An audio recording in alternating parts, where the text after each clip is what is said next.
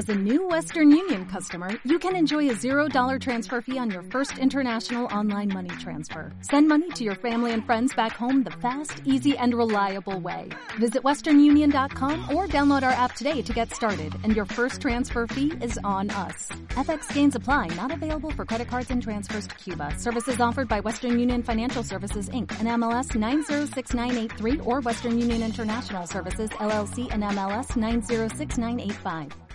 Hola, hola, hola, muy buenas y bienvenidos a B-Trainer Academy, tu academia online donde hablamos de entrenamiento, fitness y nutrición. A partir de ahora os voy a traer cada lunes un nuevo episodio del podcast, así que ya sabes, apúntalo en tu agenda.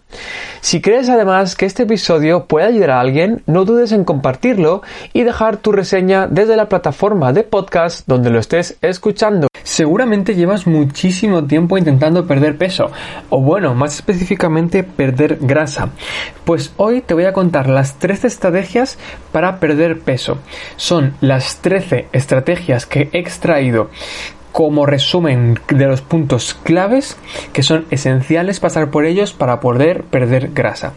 En este episodio te voy a contar 6, ¿vale? Vamos a dividirlo en dos partes y el próximo día tendrás la parte 2, que tendrás 7 estrategias más. ¿Vale? De momento vamos a empezar con estas 6 hoy. Bien, pues vamos con ello.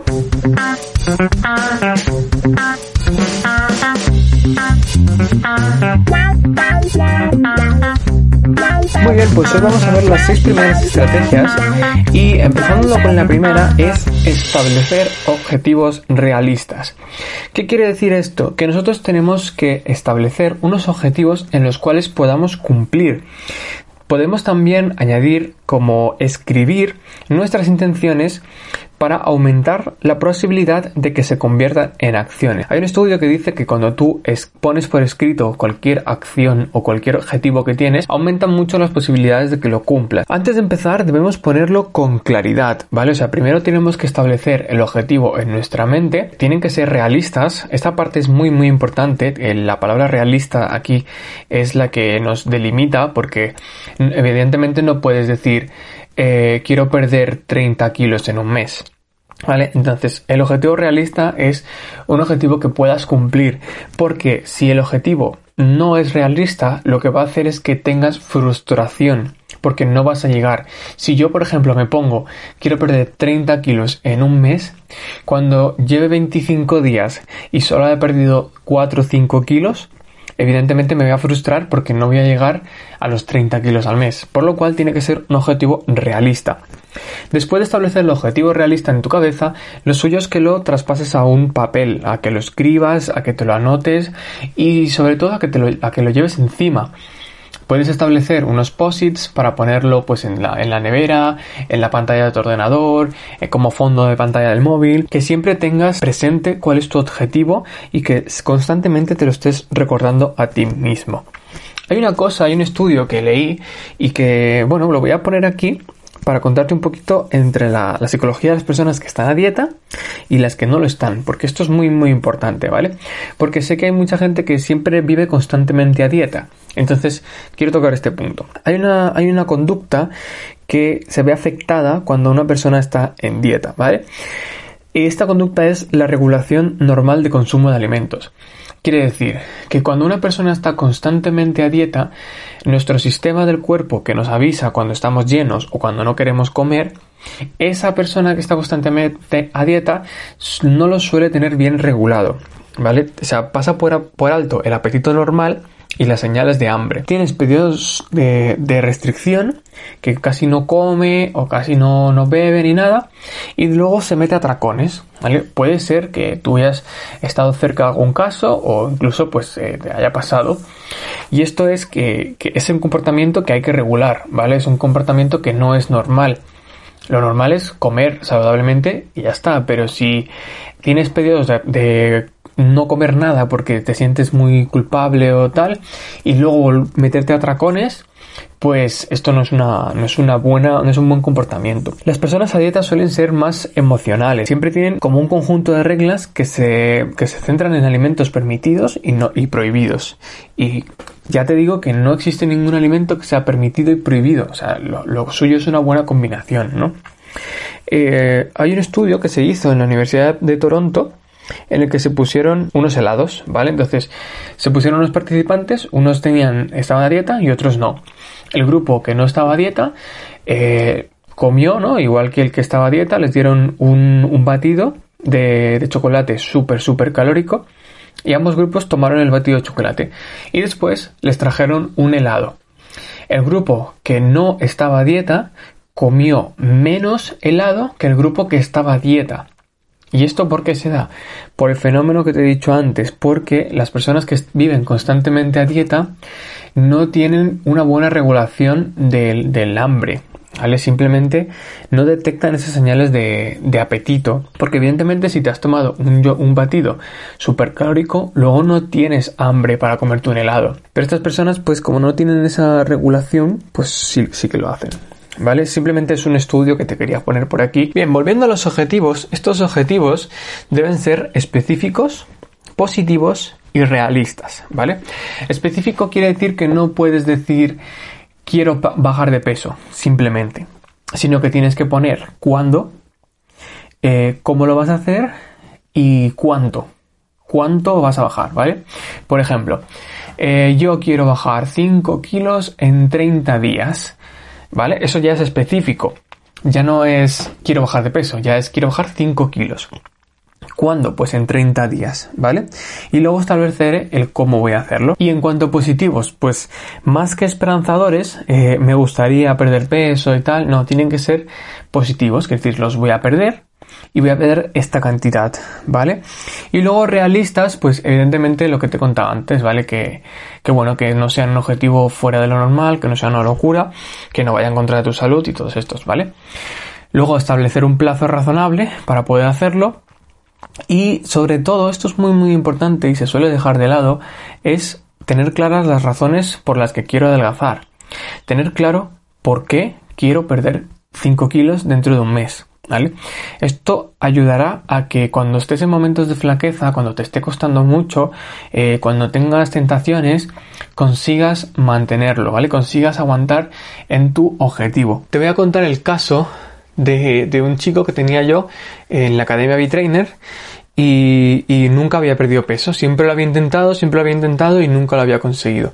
Bueno, pues al final, cuando tuvo claro su por qué, conseguimos que bajase 5 kilos. De hecho, bajó 5 kilos en un mes. Y su porqué era porque tenía una boda. Tenía la boda de su hermano. Y su porqué era muy, muy, muy claro. Para él, tener 5 kilos más en el día de su boda era incluso doloroso. Por eso su porqué, por eso, por eso pudimos eh, alcanzar ese objetivo. Porque para él, ese porqué, ese llegar a la boda de su hermano eh, que se casaba por bueno se casaba por primera vez y que era súper importante en un momento muy emotivo para él su porqué la razón era muy fuerte. Por eso a pesar de todas las tentaciones este chico al final consiguió bajar los 5 kilos para la boda y bueno y después de la boda los consiguió mantener o sea no los volvió a subir porque buscó otra razón, otro porqué. Como segundo punto tenemos que vigilar los cambios en la, en la composición corporal, ¿vale? Porque esto es muy, muy, muy importante. Este punto es súper importante. Tenemos que revisar cómo empezamos y luego hacer revisiones periódicas de cómo vamos avanzando. ¿Vale? Porque, por ejemplo, si tu objetivo es perder 5 kilos en 30 días, no voy a tengo que medirme el día 1 y luego hacer mediciones periódicas cada semana. ¿Vale? Porque no puede ser que yo me mida el día 1, me pese y me mida, y luego llegue el día 30 y me pese y me mida y no haya conseguido mi objetivo. ¿Vale? Entonces, ¿qué tenemos que hacer? Pues cada semana deberíamos asignar un día para, la medición. Si, por ejemplo, eh, empiezo el día 1, pues me mido, ahora, ahora os diré cómo se mide, me mido, me peso, tal, me hago fotos para ver mis cambios y después dentro de 7 días pues el día 8 del mes me vuelvo a medir, me vuelvo a pesar, me vuelvo a hacer fotos y así cada semana. ¿Por qué? Porque si por ejemplo la segunda semana o la tercera semana veo que no estoy mejorando, tengo que establecer eh, otra alternativa o tengo que volver a reencaminarme por donde estaba. Quiero decir que esto lo que las mediciones te ayuda a que si vas bien, pues eh, continúes por ese camino y a que si vas mal, vuelvas a rediccionar, a corregir tus hábitos y a saber en qué estás fallando. Esto es muy muy importante porque sirve tanto como si has mejorado mucho, como si no estás mejorando nada o incluso empeorando. Porque en el caso de que estés mejorando mucho, puedes ponerte un objetivo más ambicioso. Quiere decir que si yo me he puesto 5 kilos, pero en la segunda semana ya he perdido 3 y me quedan 3 semanas por delante, lo que puedo hacer aquí es que en lugar de decir que voy a perder 5 kilos, pues puedo pedir 8 kilos. ¿Vale? Porque si ya en la segunda semana voy muy bien, pues puedo aumentar un poquito eh, mi objetivo. Y esto sirve también para la parte en la que no estoy cumpliendo. Si por ejemplo la segunda semana lo que he hecho es que he cogido peso, he aumentado mis medidas, entonces quiere decir que lo estoy haciendo mal. ¿Vale? Y entonces tenemos que corregir para poder seguir. Eh, lo que tenemos que hacernos es medirnos con la cinta métrica. Los contornos, pues el bíceps, por ejemplo, luego debajo del glúteo también es una buena zona para medirse, cintura, que es la altura del ombligo, y cadera, donde está el hueso de la cadera. Y así vamos viendo si eh, reducimos nuestras tallas o las mantenemos. Porque la báscula no es un gran indicador para saber si hemos perdido grasa o no. En la báscula solo sirve para, para, ver si hemos perdido peso o ganado peso. Pero el peso se compone de todo lo que tenemos en el cuerpo. Huesos, articulaciones, músculo, grasa. Entonces es mejor hacerlo con una cinta métrica para saber exactamente cuánto estamos perdiendo de contorno. Como punto 3 tenemos que proponernos una pérdida de no más de 0,5 kilos por semana. Bien, lo que tenemos que hacer es pensar en perder 500 gramos por semana. Es verdad que si tu objetivo es perder 5 kilos en un mes, eh, tienes que perder más peso por semana. Pero aquí empieza un pequeño problema. Y es que si tú pierdes más de 500 gramos por semana, ¿vale? Lo que va a pasar es que posiblemente también estés perdiendo masa muscular. Y eso no nos interesa. Entonces, Puede ser que es verdad que la primera semana empieces a perder hasta 2 kilos, porque eh, la mayoría de, lo que vas a perder es glucógeno y líquidos que están vinculados a él. Otra cosa importante de perder solamente 500 gramos a la semana es que no te obsesiones con el perder peso y que al no ser tan sumamente difícil perder 500 gramos, lo que vamos a conseguir es que vayamos poco a poco y nos vayamos habituando a nuestro nuevo estilo de vida porque eh, perder más de golpe luego puede hacer que tengamos un efecto rebote al no poder aguantar esa dieta que llevamos o ese entrenamiento que estamos eh, trabajando. Si tú quieres perder 5 kilos por un motivo, me parece muy bien, ¿no? Pues, eh, por ejemplo, este chico quería lo de la boda, vale, pues perdimos 5 kilos para la boda. Pero siempre le aconsejamos de que tuviera un margen de tiempo, porque si este chico nos viene que quiere perder 5 kilos eh, para la boda, pero la boda es dentro de una semana, evidentemente pues le vamos a decir que eso no es nada saludable y que eh, cuando termine la boda lo más seguro es que vuelva a coger ese peso e incluso más porque no ha cambiado nada en su cabeza. Simplemente lo que hemos hecho es recortar dietas recortar eh, alimentos y hacer mucho deporte. Pero no ha habido salud ahí, porque además habría perdido mucha masa muscular. Pero bueno, como teníamos un margen de un mes, se pudo trabajar bien. En el punto 4 encontramos que llevar un diario de alimentación es fundamental. En el punto 4 nos encontramos que deberíamos llevar un diario de alimentación. El diario de alimentación es un diario, es un registro de todo lo que comes y lo que bebes. Y te aconsejo que lo utilices de esta manera. Primero coges un diario y escribes absolutamente todo, todo, todo lo que comes y todo lo que bebes.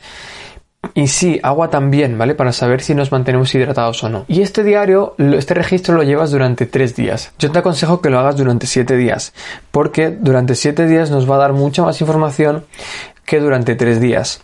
Eh, siempre dentro de estos tres o siete días intenta involucrar un día de fin de semana por lo menos.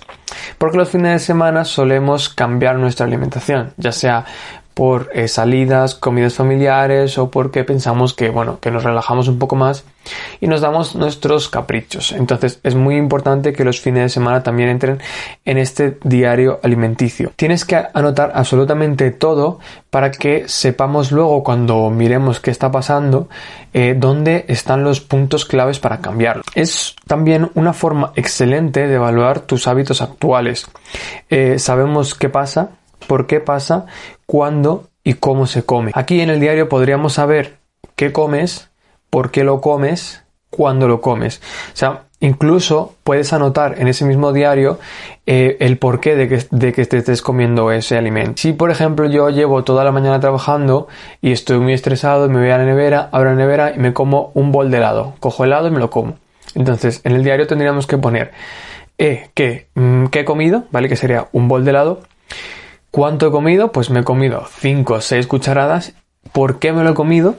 Y Aquí viene el por qué, porque he estado trabajando toda la mañana, me he sentido un poco agobiado, estresado, me he ido y me he, comprado, me he comido un helado. Bueno, pues esto es una información súper valiosa para saber el por qué comemos helado cuando estamos estresados, como es como una forma de desestresarnos y podríamos cambiar ese alimento por algún otro que sea saludable y que también nos ayude a desestresarnos. ¿Cuándo? También podemos apuntar cuándo lo comemos, a qué hora del día. Este diario, cuando luego ya lo analicemos, podemos saber si esta dieta pues está equilibrada o carece de nutrientes, porque una vez que tienes todo el diario relleno, pues sabemos exactamente dónde están los fallos. No cambies tu dieta actual en este momento, ¿vale? Tienes que ser súper, súper sincero eh, con el diario, no puedes poner cosas que no son verdad o no deberías cambiar tu alimentación en esos días solamente porque así luego lo escribes bien en el diario, porque te estás engañando a ti mismo. Anota exactamente todas las medidas de lo que, de lo que tomas.